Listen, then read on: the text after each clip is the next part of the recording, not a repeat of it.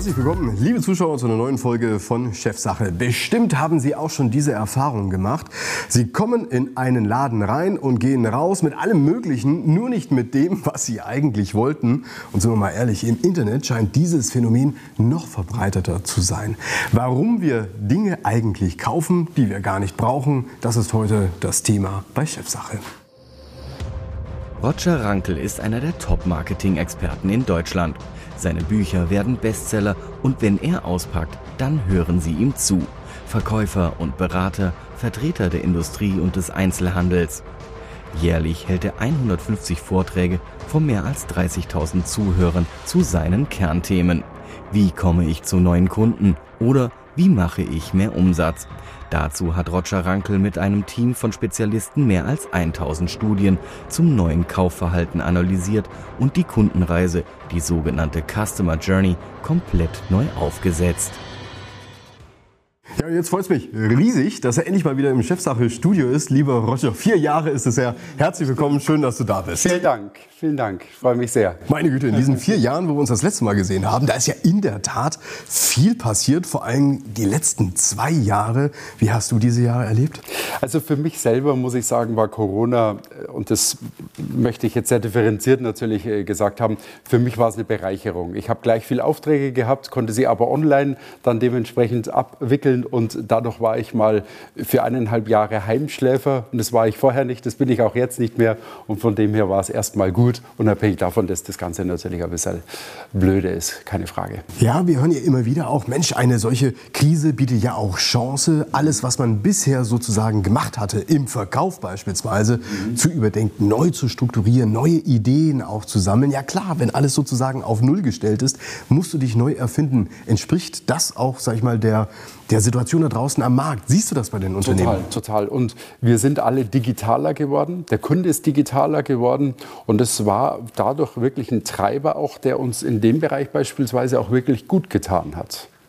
Lass uns heute mal darüber sprechen, warum wir mehr Dinge kaufen, als wir eigentlich wollen. Es ist tatsächlich so ein Phänomen, das mir immer wieder passiert. Wenn ich in einen Laden reingehe und natürlich auch im Internet, Hand aufs Herz, passiert dir das auch? Mir passiert es auch. Wann ist es denn das letzte Mal passiert? Äh, wahrscheinlich äh, gestern oder vorgestern. Also ich bin ein guter Konsument. Ich mag diese Seite sozusagen, weil ich mich berufsbedingt ja tagtäglich mit Verkaufspsychologie beschäftige und ich lasse mich auch gern verführen. Also ich verführe berufsbedingt, aber ich lasse mich auch gern verführen.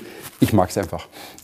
Dahinter ist ja durchaus auch ein Werkzeugkoffer zu ja. betrachten, der vielleicht nicht unbedingt ähm, Raketentechnik ist. Kann man das so sagen?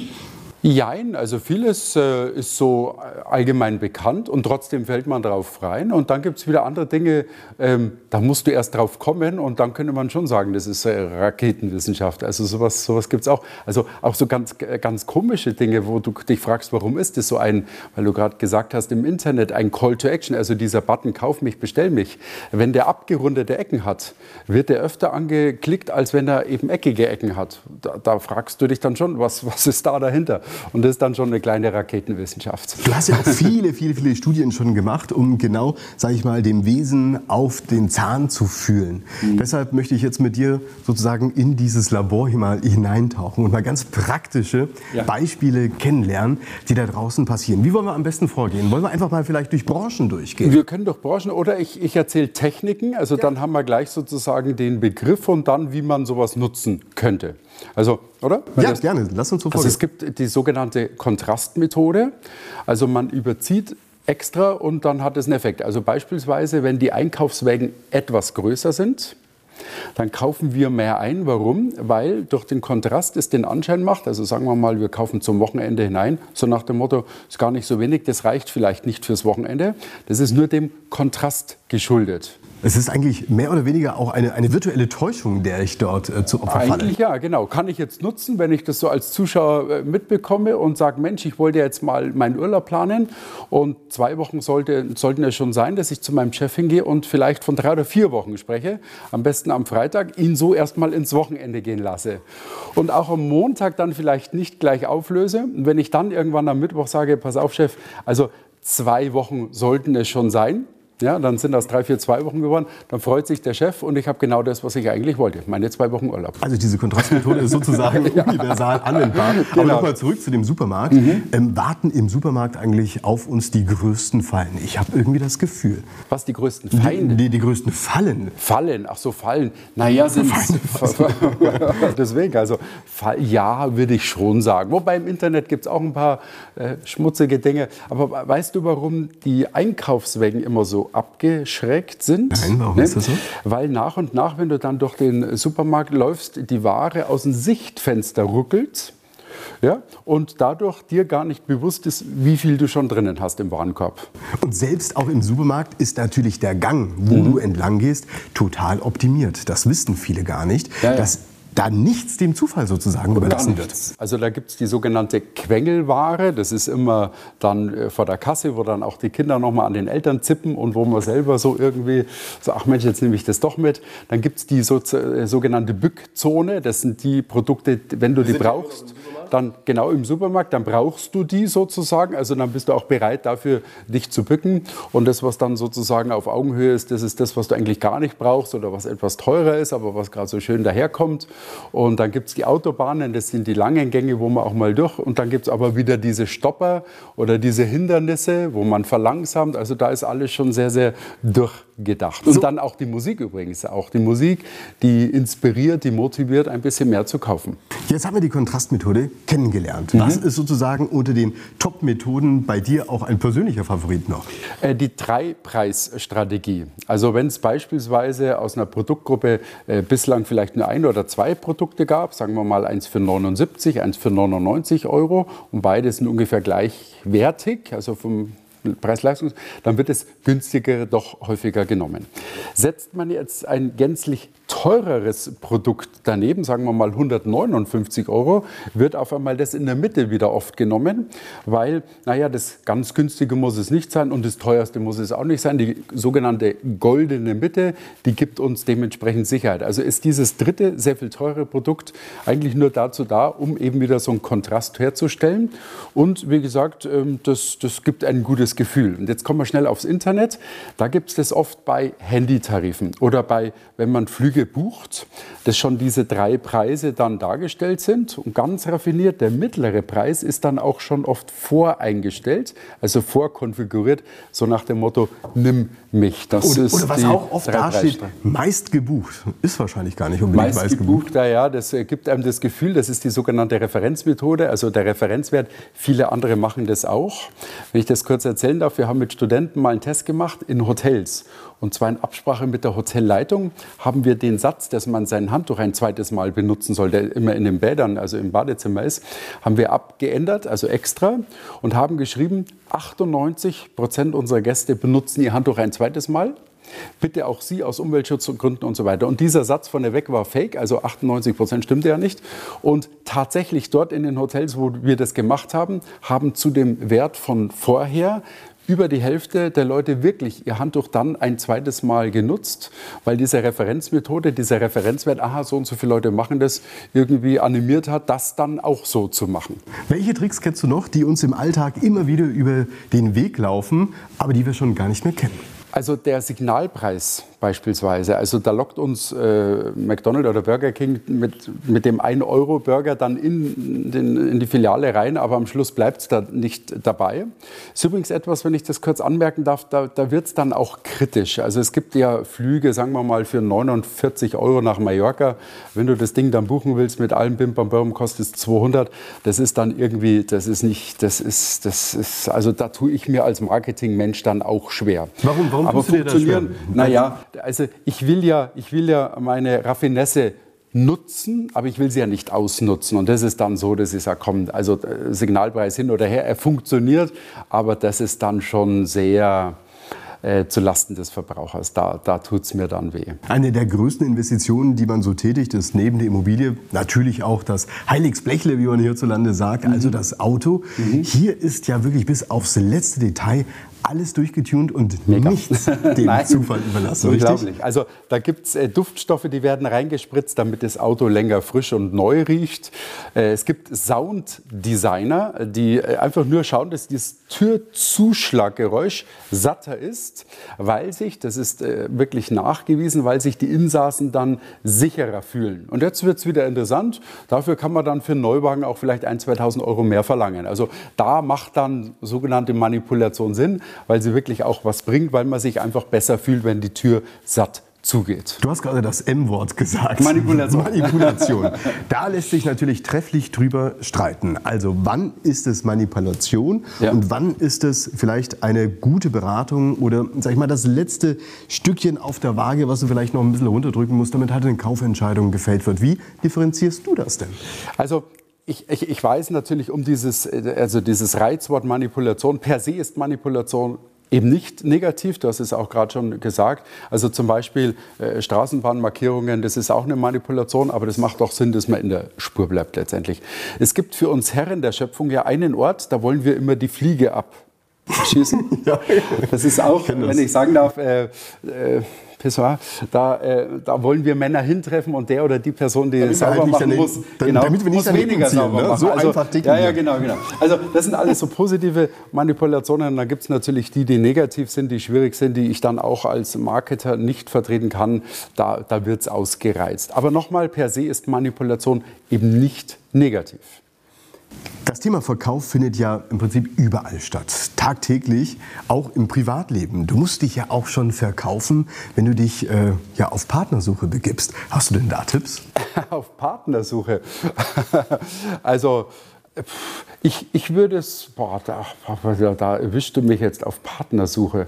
Also ich glaube, dass gerade dort, in dem Bereich, äh, zu viel verkauft wird, zu viel dargestellt wird, zu viel präsentiert wird, zu viel inszeniert wird. Und am Schluss gibt es eine große Enttäuschung. Das Wort sagt schon, Ende der Täuschung. Und deswegen gibt es dann auch ganz viele, die dann auch sehr schnell wieder äh, getrennte Wege gehen. Ich würde da eher auf Verkauf verzichten, im positiven Sinne, weil dann bin ich echt, dann bin ich so, wie ich bin und dann weiß der andere, das ist jetzt keine Mogelpackung. Da würde ich sagen, da ist der Antiverkauf vielleicht eher die bessere Strategie. Bin da aber auch auf dem Feld nicht so der Profi.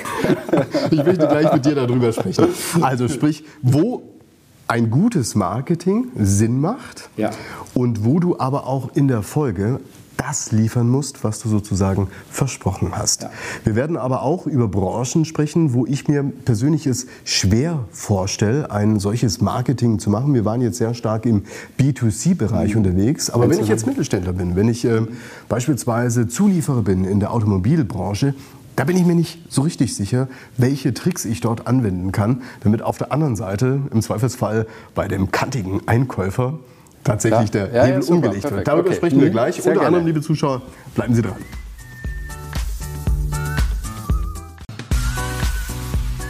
Liebe Zuschauer, warum wir mehr kaufen, als wir wollen, das ist heute das Thema in unserer Chefsache-Sendung. Und bei mir ist der Marketing-Experte Roger Rankel. Du hast uns viel verraten, was da draußen so passiert, wenn wir jetzt einfach einkaufen gehen. Da sind natürlich schon ganz, ganz fiese äh, Tricks Und auch ich unterwegs. Das nicht verraten. Das glaube ich sofort.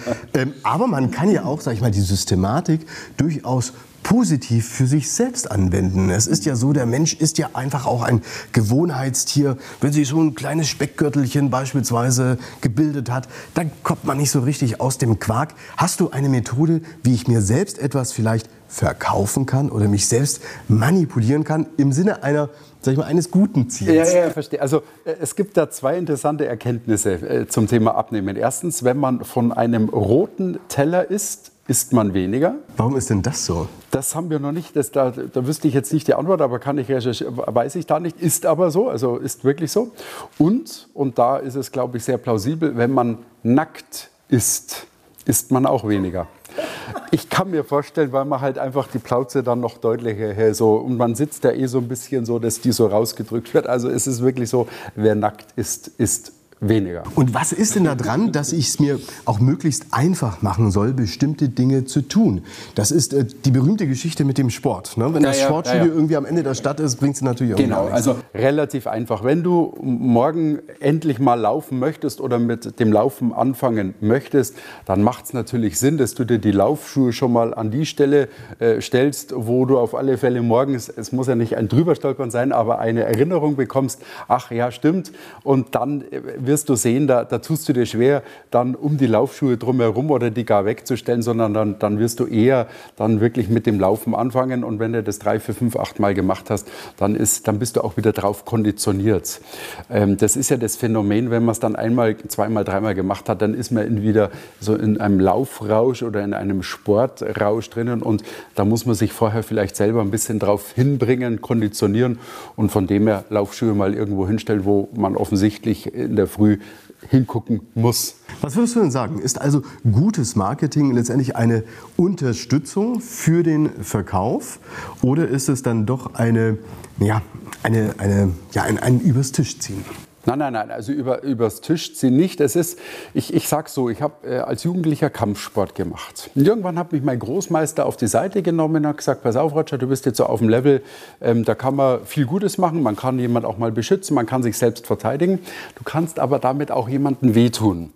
Und Kampfsport ist per se erstmal neutral. Es kommt immer darauf an, was man daraus macht. Marketing und insbesondere jetzt unser Thema Manipulation, glaube ich, kann man ähnlich sehen. Es kommt immer darauf an, was man daraus macht. Als Vater, ich habe eine 18-jährige Tochter, da muss ich auch manchmal manipulieren. Als Führungskraft musst du manchmal im konstruktiven Sinne manipulieren.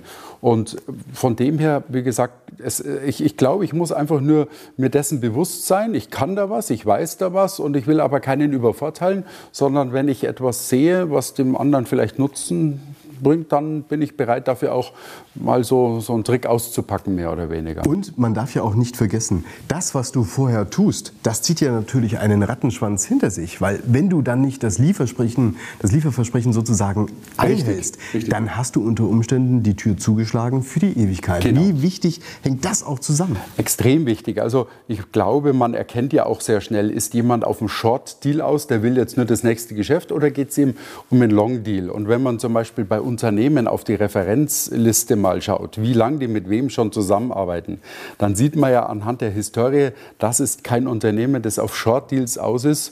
Und dann können die vielleicht ein bisschen mit Manipulation und schönem frechen Marketing arbeiten, aber dann ist es immer im Sinne des Kunden und dann soll es doch gut sein. Du berätst ja auch viele mittelständische Unternehmen, die nicht im B2C-Segment unterwegs sind, also nicht beim Endkunden, sondern andere Unternehmen sozusagen Mhm. als Kunden haben. Da stelle ich mir in der Tat, sage ich mal, die Spielwiese als relativ begrenzt vor oder etwa nicht. Sie ist begrenzt her, aber wir dürfen eines nicht vergessen, wir Menschen sind alle irrational. Also was machen wir, wenn wir geblitzt werden beim Autofahren? Bremsen. Das ist so ein Reflex, machen wir. Ist eigentlich unlogisch, eigentlich kannst du nochmal Vollgas geben, aber das ist ein Reflex, den würden wir nicht, das würden wir nicht schaffen. Oder was machen wir, wenn unsere Fernbedienung, weil die Batterie leer ist, äh, einen Geist aufgibt? Wir drücken erst fester oder klopfen statt Batterie wechseln. Also wir sind irrational. Und wir aus der Verkaufspsychologie nutzen das.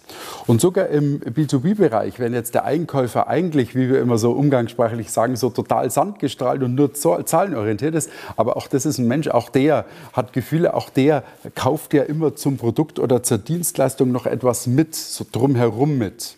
Aber machen wir mal ein Beispiel. Ich bin jetzt ähm, ein Automobilzulieferer. Mhm. gibt ganz, ganz viele hier, auch Maschinenbauunternehmen. Und jetzt sitze ich diesem knallharten Knochen von Einkäufer gegenüber. Der hat seine Kennzahlen in der Rübe. Was sage ich dem ja jetzt? Indem ich zum Beispiel in mein Angebot noch, man nennt es im Marketing das Problem daneben, dass ich da noch was etwas mit inkludiere, was ein anderer nicht inkludiert, wo er sagt, Mensch, mit dem Effekt habe ich natürlich einen ganz anderen Vorteil. Ich kann gar nicht nur Produkt und Preis oder Dienstleistung und Preis vergleichen, sondern da habe ich ja noch einen Benefit dementsprechend obendrauf. Ich will, weil wir jetzt ja auch Zuschauer haben, die so aus dem normalen Leben herauskommen, einfach ein plakatives Beispiel an der Stelle bringen. IKEA verkauft uns für sehr wenig Geld Selbstaufbaumöbel, aber das Problem daneben, daher kommt der Begriff, ist, wie kriegst du das Zeug nach Hause? Die leihen uns für sehr wenig Geld einen Gepäckträger oder so einen Anhänger.